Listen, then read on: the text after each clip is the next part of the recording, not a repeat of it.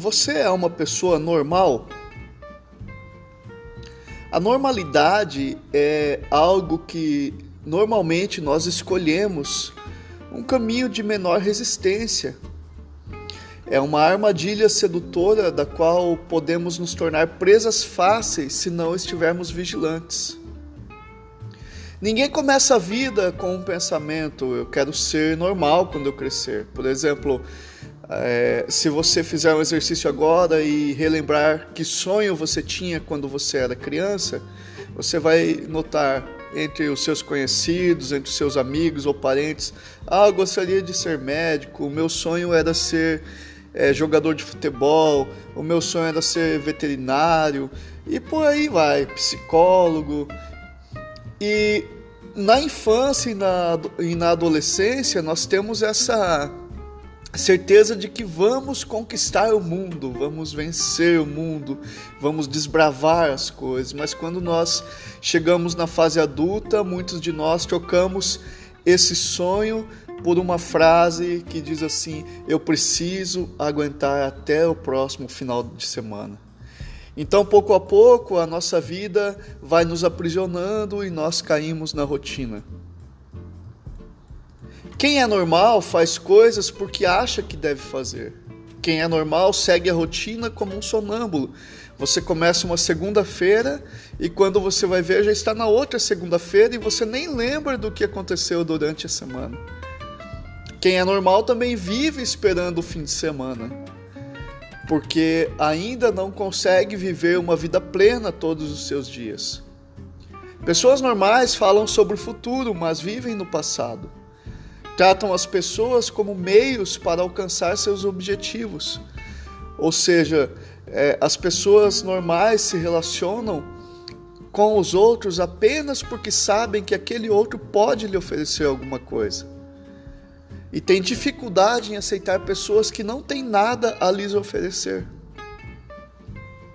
Pessoas normais têm uma imagem sobre si mesmas que não condiz com aquilo que elas sabem que são. Elas alimentam seu senso de valor próprio com títulos, bens, realizações. Então, eu sou a partir daquilo que eu tenho, eu sou a partir daquilo que eu fiz, eu sou a partir do título que me dão. Pessoas normais querem intimidade, mas nunca deixam ninguém se aproximar. São incógnitas. São pessoas que ninguém conhece a fundo. São pessoas normais. Pessoas normais também nunca têm o suficiente, sempre estão correndo atrás de algo inalcançável. Conquistam, por exemplo, ah, eu tenho um celular, eu comprei aqui o iPhone eu nem sei mais que número que está o iPhone, mas veja bem, eu comprei aqui o iPhone 8. E o meu sonho de consumo é o iPhone 8. Tudo bem, eu conquistei o iPhone 8. Quando eu começo a operar com o iPhone 8, parece que não realizou o meu desejo. E agora lança-se o iPhone 10. E agora sim eu quero o iPhone 10, porque esse é o meu sonho de consumo. Daqui a pouco vão lançar outro modelo, enfim, você que fica correndo atrás. Então os discípulos de Jesus, eles vivem na contramão disso tudo. Eles entenderam o seu chamado, eles aceitaram o chamado de Jesus, entendem que agora estão trilhando um caminho estreito. Esse caminho estreito é um caminho onde a gente precisa pensar, onde a gente precisa sempre estar trazendo à prova aquilo que estamos vivendo.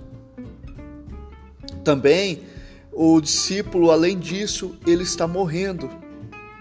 Dia após dia ele está morrendo para o mundo. Está morrendo, o seu eu está morrendo. Ele entende que ele precisa, nesse processo de mortificação do seu corpo, ele precisa aprender. E esse aprendizado leva o discípulo à mudança. Então eu venho para o Evangelho aceitando o chamado. Agora eu preciso compreender que a minha vontade está sendo subjugada à vontade de Deus. Dietrich Bonhoeffer ele vai dizer que quando Cristo chama um homem, o convida a vir e a morrer. Foi por isso que o jovem rico relutou tanto a seguir a Jesus, pois o custo de segui-lo era a morte da própria vontade. De fato, todo o mandamento de Jesus é um chamado a morrer, o que inclui todas as paixões e desejos. Então nós estamos nesse processo de morrer.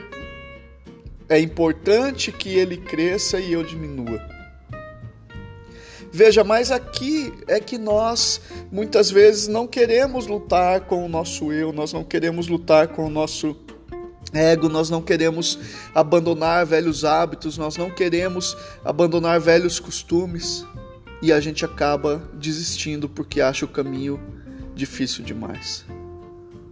Além disso, há pessoas que cruzam essa barreira e elas agora entendem o vai, o ide de Jesus.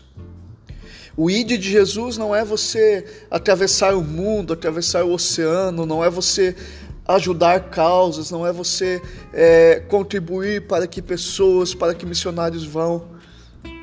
Faz parte disso também. Mas o id, o verdadeiro id, é como eu estou vivendo o meu dia a dia e eu começo ao meu redor com aquilo que eu já tenho em minhas mãos. Nós sempre estamos esperando as coisas melhorarem para agirmos. Esperamos os filhos casarem, esperamos a situação, a condição financeira melhorar. Sempre estamos esperando alguma coisa para tomarmos a rédea da situação. Estamos sempre protelando as nossas decisões importantes.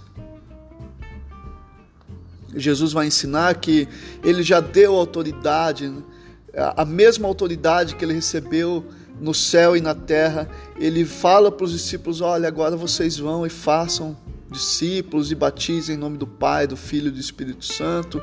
Ensine eles a guardar as coisas que eu tenho ordenado.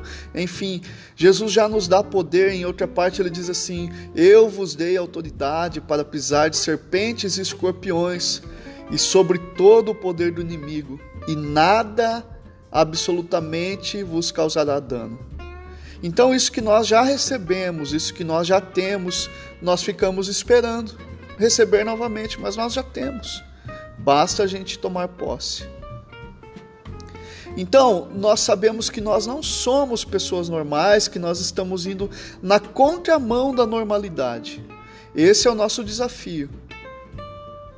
Também há um outro desafio quando nós olhamos para nós e, e, vemos as nossas falhas, os nossos erros, e observamos que tem, temos muita coisa para melhorar o verdadeiro discípulo, ele sempre está olhando para dentro de si e não para o outro, e dentro dele ele vê os pontos de melhoria e pede ajuda ao Pai. Mas se houver acusação, ele vai lembrar daquilo que Deus falou para Paulo, que a minha graça te basta, porque o poder se aperfeiçoa na fraqueza. Então Paulo diz assim: de boa vontade eu vou me gloriar, sabe aonde? É nas minhas fraquezas para que em mim repouse o poder de Cristo. Ou seja, eu vou aceitar que eu tenho fragilidades. Não quero viver com elas a vida toda, lógico, mas eu sei bem dentro de mim que eu tenho muita coisa a melhorar e que Deus me aceita mesmo assim. E ele continua dizendo: sabendo que o poder de Deus se aperfeiçoa nas minhas fraquezas, ele entende que esse poder se aperfeiçoa nas suas fraquezas. Então, se você entendeu também que o poder se aperfeiçoa na sua fraqueza, por que muitas vezes nós ainda estamos tentando esconder as nossas fraquezas, sem permitir que Deus trabalhe em nós e através de nós, e queremos demonstrar para os outros apenas os nossos pontos fortes? Veja que ao decorrer da história, Deus parece sempre optar por pessoas que nós não escolheríamos para o nosso time. Porque não se trata de nós, se trata do reino dele. Então, essa semana eu peço que você entenda esses três pontos: o chamado de Deus, o tempo de o processo do aprendizado e da mudança, e ao mesmo tempo que eu vou mudando, que eu vou sendo melhorado pelo Espírito Santo. Nesse mesmo tempo, o que acontece comigo? Eu vou indo, eu vou caminhando.